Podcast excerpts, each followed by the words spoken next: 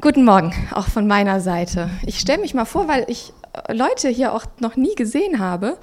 Ähm, ich bin die Völke und leite, le leite und leide.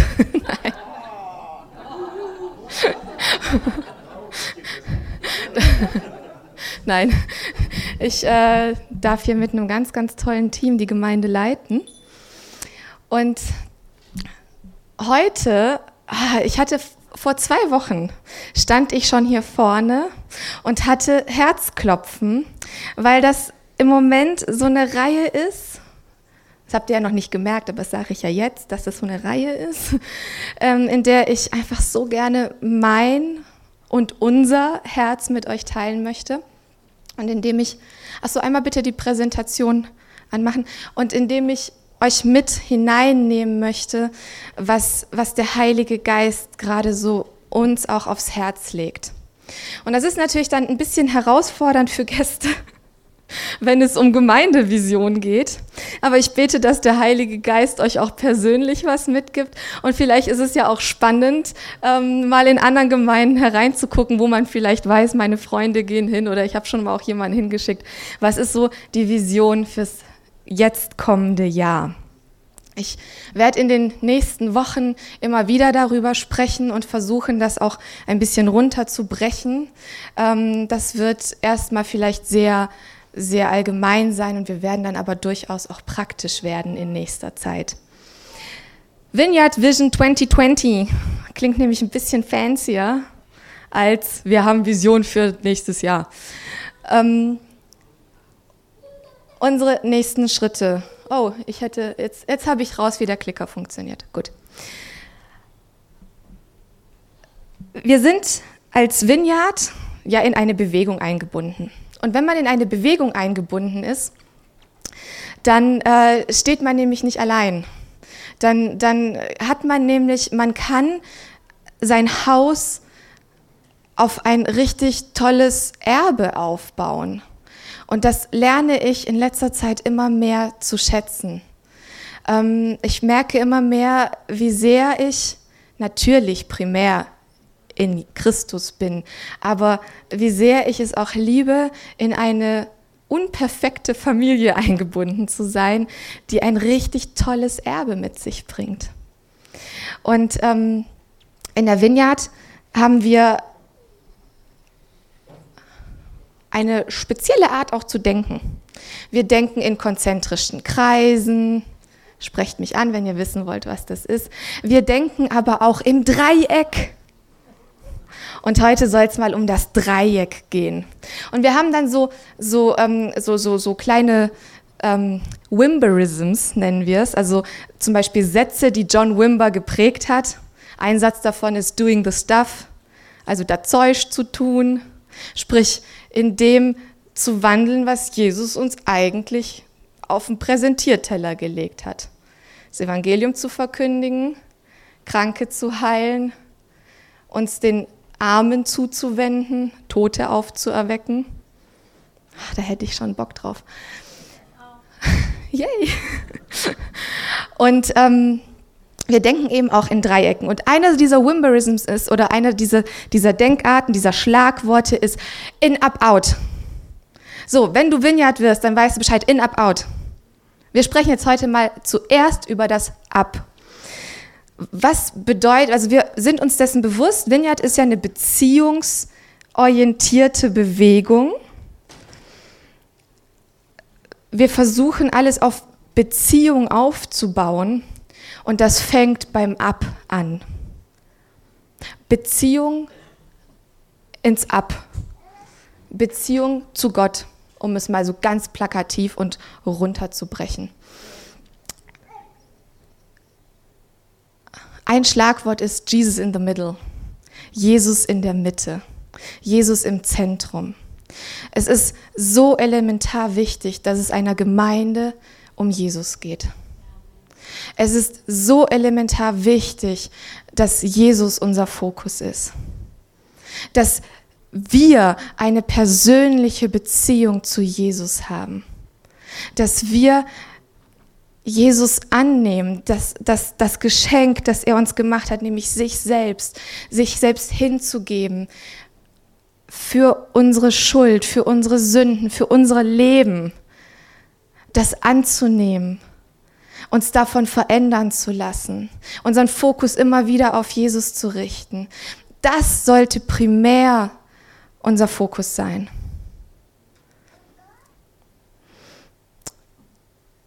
uns immer wieder daran zu erinnern, warum machen wir das Ganze denn? Warum sind wir denn Gemeinde Jesus? Weil Jesus. Jesus ist unsere Mitte. Und, und es ist so unglaublich wichtig, dass Jesus meine Mitte ist. Dass mein Blick immer wieder auf Jesus fokussiert ist.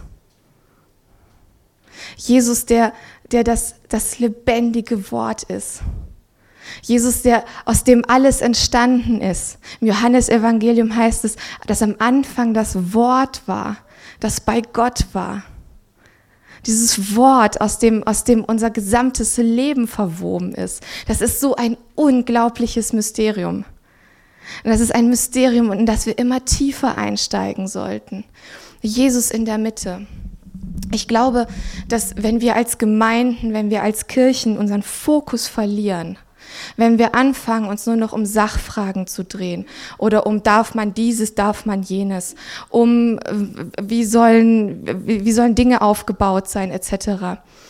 Wenn es nur noch darum geht und der Fokus verschoben ist und Jesus eine Begleiterscheinung in Gemeinde ist, dann wird es richtig schräg. Und wir wollen Jesus in die Mitte stellen. Und das, natürlich tun wir das, aber wir wollen wirklich unseren Fokus auf Jesus richten. Wir wollen ähm, uns da auch immer wieder neu auf diese Reise begeben, uns von Jesus verändern zu lassen, uns vom Heiligen Geist verändern zu lassen. Das ist auch so ein Geheimnis. Christus in mir, die Hoffnung der Herrlichkeit. Christus in mir durch den Heiligen Geist. Gott selbst hat sich ausgegossen in uns. Gott selbst hat sich so sehr verschenkt in uns, dass er, dass er sich in und durch uns verherrlichen möchte.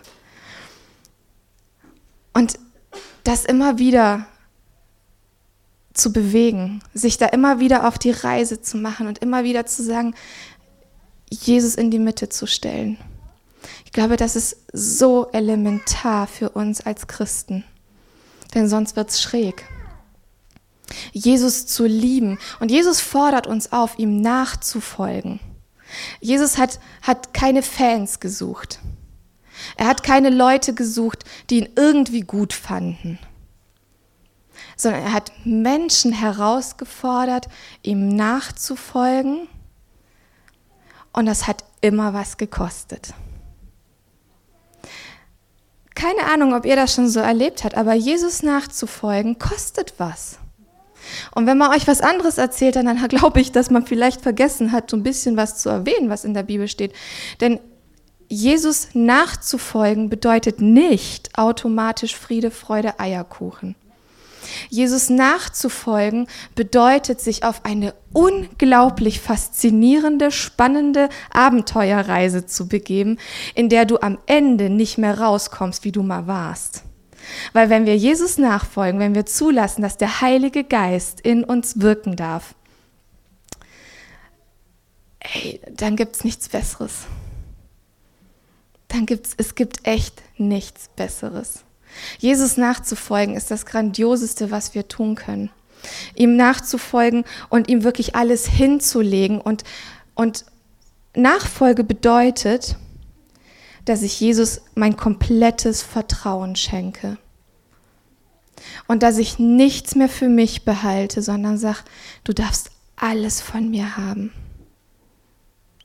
Und dann kann es tatsächlich sein, dass er dann auch alles von dir verlangt ey, Jesus ist ja ein Gentleman, aber er nimmt uns auch beim Wort.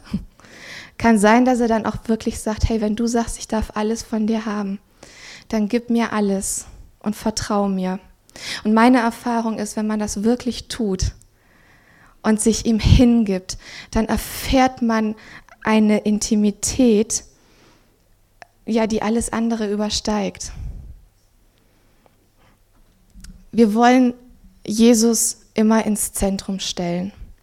Wir wollen das als Gemeinde tun. Es ist immer unser Ringen, dass unsere Gottesdienste inspirierende Gottesdienste sind, inspirierte Gottesdienste. Nicht im Sinne von, naja, ich, ich bin kreativ, sondern wirklich im Sinne, dass der Heilige Geist, wir sagen das nicht aus Flachs, sondern dass der Heilige Geist tun und machen darf, was er möchte. Die eine Hälfte ist, dass der Heilige Geist tun und machen darf, was er möchte. Die andere Hälfte ist, aber was bin ich denn bereit einzubringen? Wie bin ich bereit nachzufolgen? Wie bin ich bereit, mich hinzugeben? Und ich, ich wünsche mir so sehr, also es ist so das, was, was so in mir rührt und wühlt. Ich wünsche mir so sehr, dass wir als Gemeinschaft uns diesem Gott hingeben können. Ich beschäftige mich zurzeit sehr damit, mit, mit, mit Urchristentum und, und Gemeinde und Kirche. Zum einen aus Privatinteresse, weil wir eine Gemeinde versuchen aufzubauen, zum anderen aber auch studienbedingt.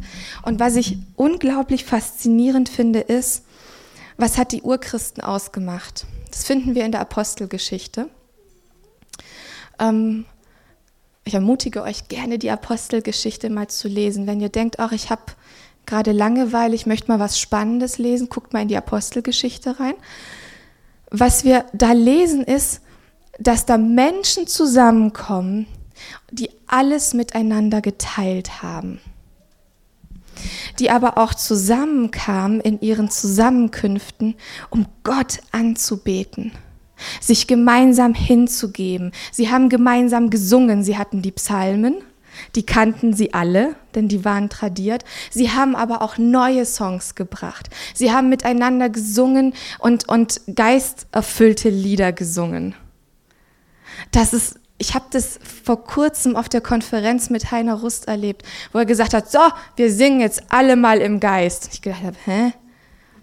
Und wir das dann einfach geübt haben und das war, es war für mich ein Vorgeschmack von Himmel. Es war so, so, so holy mess. Es war so eine heilige Unordnung in diesem Gesang, aber es war etwas Göttliches drin. Anarchie, Unordnung per se ist immer ego gefiltert. Anarchie bedient das Ego, nämlich ich will tun, was ich will und du hast mir nichts zu sagen. Jeder für sich. Aber wenn es, wenn es vom Geist erfüllt ist, dann geht es nämlich um Gott, dann geht es um ihn, dann geht es um seine Ehre, um seine Herrlichkeit, um seine Gegenwart, die wir feiern, in der wir uns begegnen, in der wir verändert werden. Und ich, ich habe so auf dem Herzen, dass wir als, als Gemeinschaft, als Christen, die Jesus lieben, als Nachfolger zusammenkommen, ihn anzubeten, ohne diese Vorbehalte ohne dieses, oh, wie könnte es aussehen? Es ist doch egal, wie es aussieht. Oh, ich singe nicht so gut, ich singe ein bisschen schräg. Ist doch egal, wie es klingt. Ohne etwas zurückzuhalten, sondern einfach nur in seine Gegenwart zu kommen und aus seiner Gegenwart zu schöpfen und uns erfüllen zu lassen miteinander zu lernen, miteinander unterwegs zu sein, tiefer in, in, ins geschriebene Wort zu graben, zu lesen, zu gucken, zu forschen, uns auszuprobieren im prophetischen. Paulus schreibt, wir sollen uns danach ausstrecken, das, das zu bekommen. Das heißt, es muss irgendwo auf dem Teller schon liegen und wir können den Happen haben. Und das können wir aber gemeinsam als Gruppe uns, uns, uns ausstrecken danach, all diese Gaben, die er für uns vorbereitet hat, auch wirklich mal auf den Tisch zu packen und zu sagen, ich möchte es essen, ich möchte es verstoffwechseln und ich möchte, dass es aus mir rausbricht. Okay, das ist eine doofe Anna. Es, ähm, ihr wisst, was ich meine, aber es geht darum, es geht darum, dass, dass es geht darum, dass wir gemeinsam unterwegs sind, gemeinsam Gott suchen und uns ihm hingeben, einander ermutigen, uns hinzugeben. Wisst ihr, manchmal liege ich auch auf meinem Sofa Und, und ich kann so dramatisch sein. Dann liege ich da, Jesus, du bist so weit weg. Wo bist du denn hin? Und dann ist es so gut, in Gemeinschaft zu sein. Leute zu haben, die sagen, aber hey, Füke, folgendes, Christus in dir. Es ist wichtig, dass wir miteinander Gott suchen. Es ist wichtig, dass jeder für sich auch ein Nachfolger ist, durchaus. Aber es ist auch wichtig, dass wir miteinander vor ihn kommen, denn er hat uns als Leib zusammengestellt. In, in, in den Briefen steht, dass wir als Steine, als lebendige Steine eingesetzt sind. Das heißt, wir, wir stehen nicht allein. Es ist ein, ein Gebilde, das aus ganz vielen zusammen erst in seiner vollen Schönheit sich entfalten kann. Ein Leib kann sich erst dann in seiner vollen Schönheit entfalten, wenn, wenn alles dran ist. Ich glaube, dass Gott uns herausfordert, ihn zu suchen in der Gemeinschaft, das Gebet zu suchen, sprachfähig in unserem Glauben zu werden miteinander, aber vor allem uns seiner Gegenwart hinzugeben und ihn anzubeten. Ihn anzubeten mit allem, was ich habe. Und es ist egal, wie es aussieht, weil es ist nur für ihn. Worship ist nur für ihn. Worship, da geht es nicht um meine Gefühle. Da geht es nicht darum, dass ich mir den Kick für die Woche abhole. Wenn ich Worship mache, dann ist das nur für ihn und es ist völlig Latte, wie es klingt. Ich setze mich manchmal zu Hause mit meiner Ukulele hin und mache Worship. Es klingt nicht gut. Und das sage ich nicht aus Kokettiererei. Es klingt nicht gut. Tut es nicht. Kann den Takt noch nicht halten. Ich greife total oft daneben. Aber was ich in dem Moment geben kann, ist meine Anbetung. Und Gott ist es Latte, wie es klingt. Der kann das für sich schön machen. Es geht darum, sich hinzugeben. Es geht darum, ähm, vor ihm auch miteinander die Masken fallen zu lassen, die frommen Masken fallen zu lassen. Und das eben auch in den Beziehungen zueinander. Wir wollen, wir haben so für, für 2020 oder jetzt für dieses kommende Jahr auf dem Herzen, dass wir mehr miteinander unterwegs sein wollen. Wieder der Bezug zur Apostelgeschichte, die teilten alles. Die haben wirklich so Gütergemeinschaft gemacht. Keine Sorge, verlange ich nicht von euch. Ihr müsst nicht alle bei mir einziehen. Aber ja, würdest du gerne, ne?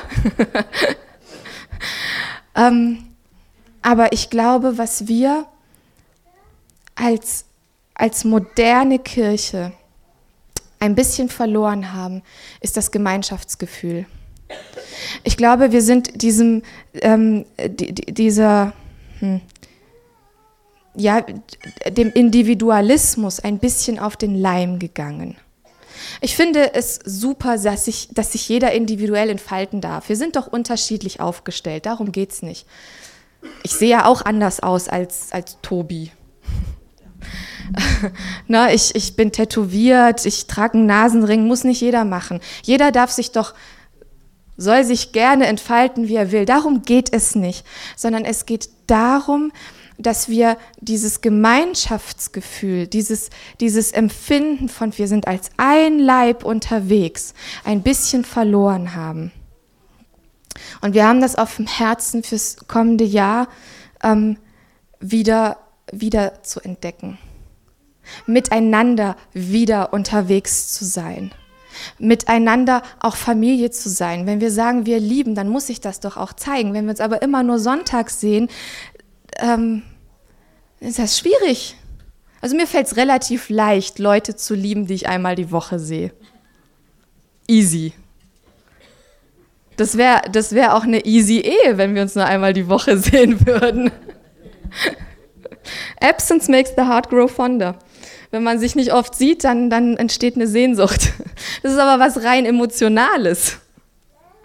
Aber was, was die Urchristen hatten, war, dass sie ihr Leben miteinander geteilt haben.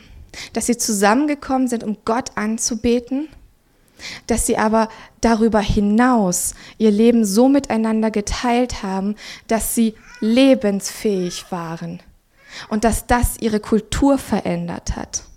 Und wir wollen wieder zu diesem Miteinander finden.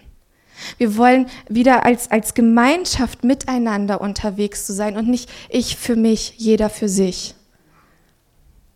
Wir wollen als Gemeinschaft miteinander unterwegs sein und, und wirklich auch mal die Hosen runterlassen. Es ist leicht, zusammen unterwegs zu sein, wenn ich immer meine Maske aufsetze und niemanden dahinter schauen lasse. Es ist aber herausfordernd, wenn ich mit Menschen konfrontiert bin, die sind, wie sie sind und sich mir ganz, ähm, ja, ganz ungekünstelt, unversteckt offenbaren mit allem, was sie ausmacht. Aber daran zeigt sich ja meine Liebe erst. Jesus sagt in, in Johannes 13, Vers 35 ist es überliefert, dass Jesus sagt, an eurer Liebe zueinander soll die Welt erkennen. Nicht an unserer mega allglatten, reinen Theologie. Nicht an schönen Räumen, nicht an schöner Musik, sondern an unserer Liebe zueinander soll die Welt erkennen, dass ihr meine Jünger seid. Das bedeutet, Paulus schreibt es ja anders. Er sagt, du kannst der in, in ähm, 1. Korinther 13. Du kannst der begnadetste, begabteste Christ sein, den es gibt. Du kannst mega gut aufgestellt sein, aber wenn es an Liebe mangelt, dann ist es nix. Aber um miteinander in Liebe wachsen zu können, musst du Gemeinschaft miteinander haben.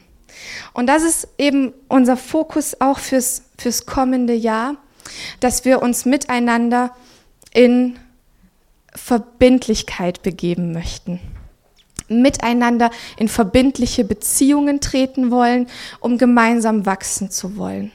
Wir arbeiten da gerade, fangen gerade an, an einem Kleingruppenprogramm zu arbeiten, das nämlich Jesusmäßig heißt. Und das ist ein Programm, das total praktisch ist. Und das liebe ich, weil ich finde es schwierig, wenn wir immer nur auf einer Metaebene über Gott reden, über Jesus reden, über Liebe reden, aber nicht ins Tun kommen. Und Jesus hat uns immer ins Tun berufen. Immer gesagt, Folgendes. Und ich möchte euch einladen, ähm, ja, euch, euch zu trauen, da mitzumachen. Diese, diese Kleingruppenarbeit, das ist eine sehr intime Arbeit. Das sind äh, drei bis fünf Mann, die sich miteinander auf den Weg machen, diese, diese Jesusmäßig Themen zu bearbeiten, weil wir Jesusmäßiger aktiv leben wollen. Wir wollen nicht einfach nur sonntags fromm zusammenkommen, sondern wir wollen weitergehen. Wir wollen unseren Lebensstil vom Heiligen Geist verändern lassen. Auch da versteht es bitte nicht so, dass es darum geht, jetzt irgendwie ähm, fromm zu werden oder, oder Christ zu spielen, sondern es geht darum, uns verändern zu lassen, uns im Miteinander verändern zu lassen. Und verbindliche Beziehungen sind das, was uns dabei hilft, unseren Charakter zu formen, unsere Persönlichkeit zu formen. Das ist nichts, was einfach nur so geschieht. Kannst dich nicht hinsetzen und sagen, Jesus, verändere mich und dann macht's Klick und dann bist du verändert, sondern er beruft uns ja immer in Prozesse hinein. In ein Miteinander, in dem man sich reibt, in dem man, in dem man, in dem man echte Beziehungen lernt. Ich habe so viel im letzten Jahr gelernt, das ahnt ihr nicht. Indem wir auch im L-Team ähm, auch manchmal echt Reibung miteinander haben. Aber Reibung erzeugt Wärme.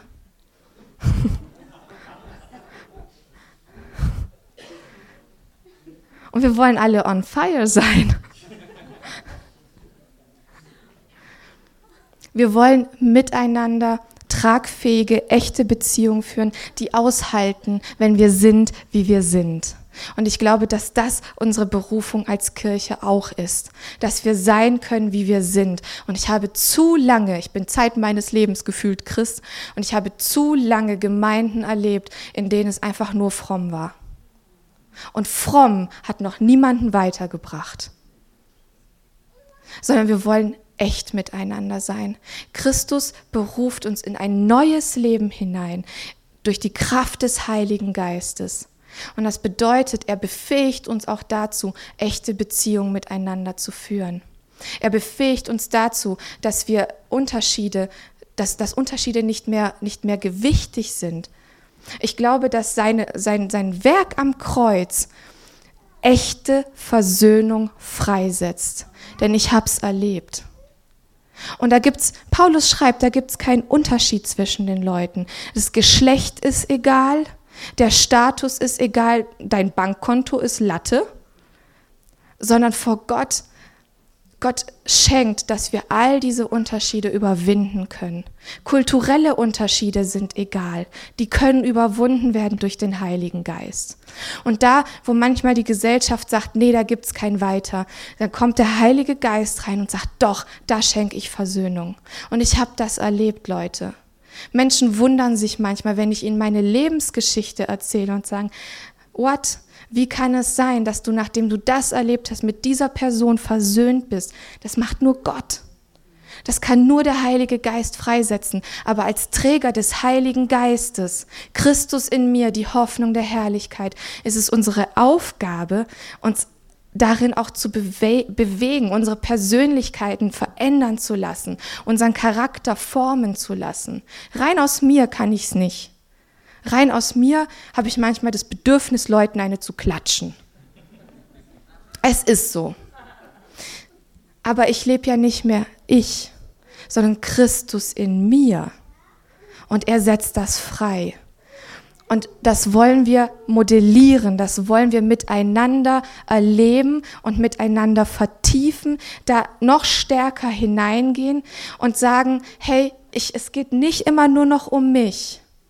Wir wollen raus aus diesem egozentrierten aus diesem, aus diesem Ich-zentrierten und wieder hinein in das, was wir gemeinsam, gemeinsam als Erbe empfangen haben. Wir sind doch miteinander Erben Gottes. Und wir haben miteinander schon den ersten Erbteil ausgezahlt bekommen, nämlich den Heiligen Geist, den er in uns ausgegossen hat. Und das bedeutet, wenn wir miteinander unterwegs sind, an unserer Liebe wird sich zeigen, dass wir seine Nachfolger sind.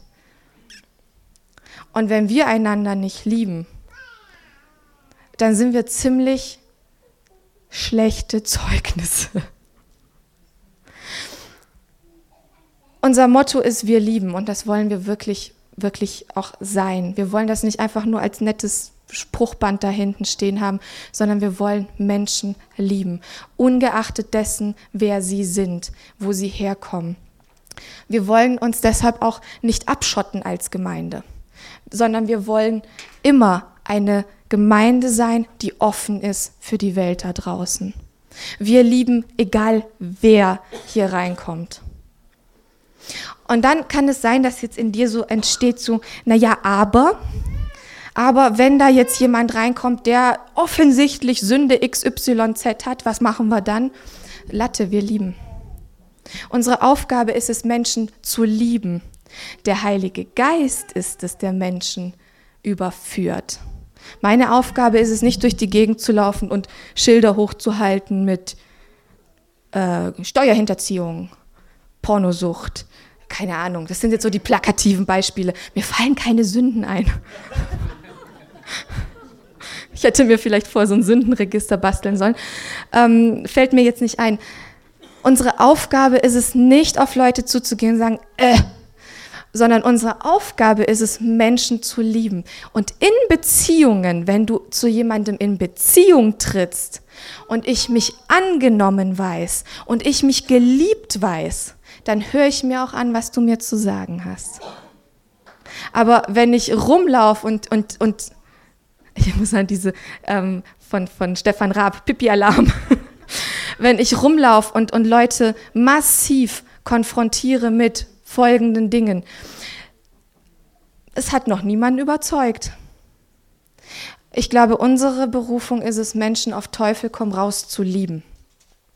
Und das meine ich wortwörtlich.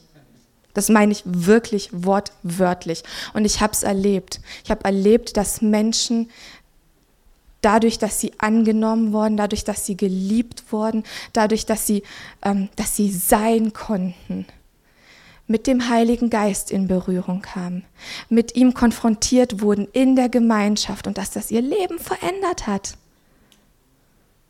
Aber Beziehung ist das, was das freisetzt.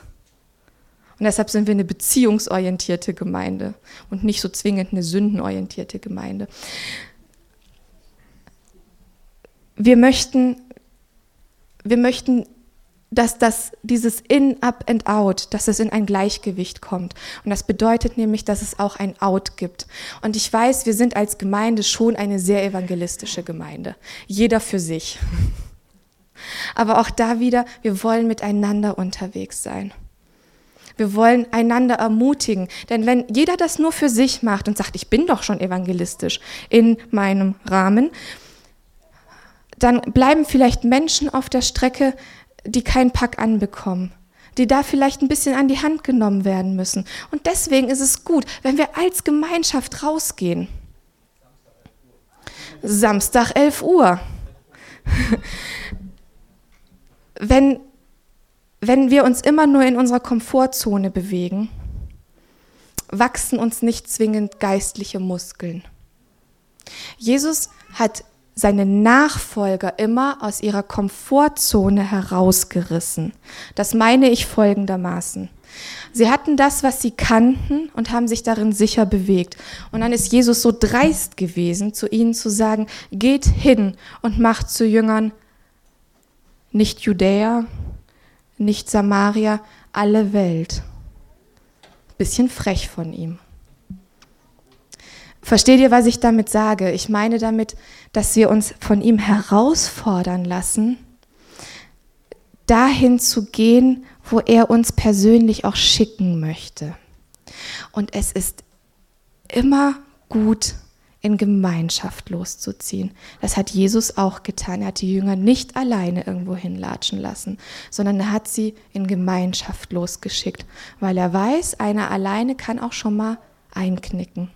Aber wenn wir zu zweit sind, dann habe ich einen, auf den ich mich stützen kann. Wenn wir zu dritt sind und zwei schlapp machen, dann ist der dritte vielleicht da und sagt, ey, komm, wir gehen noch einen Schritt. Es ist wichtig, dass wir in Gemeinschaft miteinander unterwegs sind. Auch da wieder, warum? Ja, nicht, weil wir uns hier einfach wohlfühlen wollen, sondern weil wir rausgehen wollen, weil wir diese Welt erreichen wollen.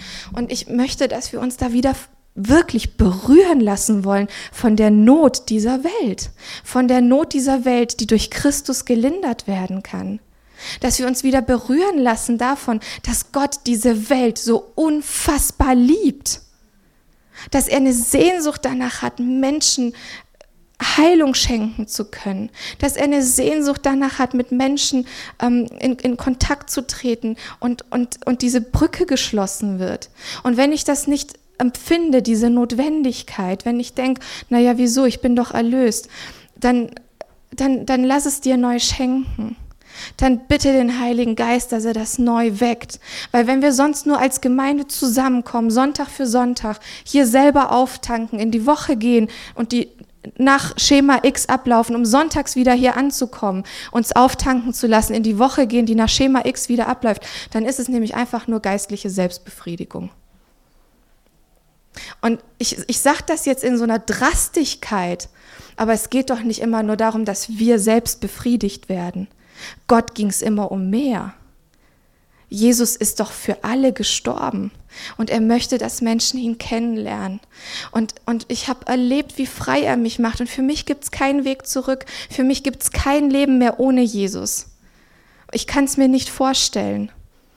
Und ich möchte, dass Menschen diese Freiheit in ihm wirklich erleben, diese Grenzüberwindung in ihm erleben. Und ich möchte, dass Menschen frei werden, ihm zu vertrauen. Dass sie, da wiederhergestellt werden, ihm ihr Vertrauen schenken zu können, damit sein Reich wächst. Und ja, wir starten nächsten Samstag. Es ist ja manchmal auch ganz hilfreich, wenn so ein großer ehemaliger Cage-Fighter einen an die Hand nimmt und sagt, ich helfe dir da mal. Aber wir wollen natürlich auch gemeinsam unterwegs sein. Wir wollen auch übergemeindlich da unterwegs sein. Unsere Vision also fürs nächste Jahr ist, dass wir an unserem Ab- uns weiterentwickeln, immer wieder Gott suchen, Jesus suchen, Jesus in den Fokus stellen, dass wir das In miteinander suchen. Und ich möchte euch echt einladen, euch auf diese Kleingruppenarbeit einzulassen und, und, und da in, in eine Verbindlichkeit hineinzukommen, die uns wirklich hilft. Und das Dritte ist, wir möchten uns wieder trauen, rauszugehen und Jesus zu bekennen. Amen.